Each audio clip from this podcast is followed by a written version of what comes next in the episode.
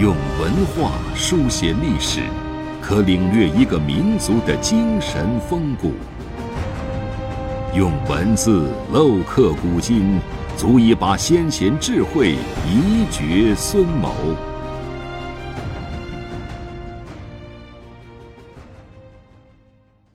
欢迎收听制药 FM，每晚和您分享经典智慧。大家好，我们今天和大家分享《群书治要随书》里面赵才的故事。赵才呢，在隋炀帝的时候啊，任右侯卫大将军。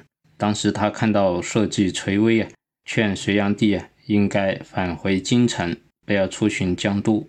但是呢，隋炀帝啊，不听劝谏，最后啊，死于江都之变。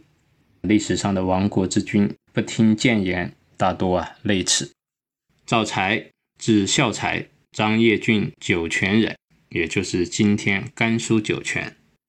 隋炀帝杨广即位以后啊，赵才升任右侯卫大将军。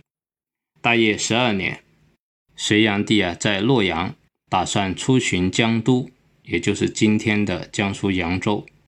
赵才看到国家崩溃破败，社稷恐怕有倾覆之患，自己觉得受皇恩深重。不能坐视隋朝灭亡，于是入宫进谏说：“现今百姓疲困，库藏空虚，盗贼风起，法令不行，希望陛下返回京城，安抚民众。臣虽然愚钝，冒死相请。”隋炀帝听了之后大怒，将赵才交给执法官吏处理。那隋炀帝因为未能听取谏言，最后到江都。出巡，死于啊江都之变，后来隋朝啊随之灭亡。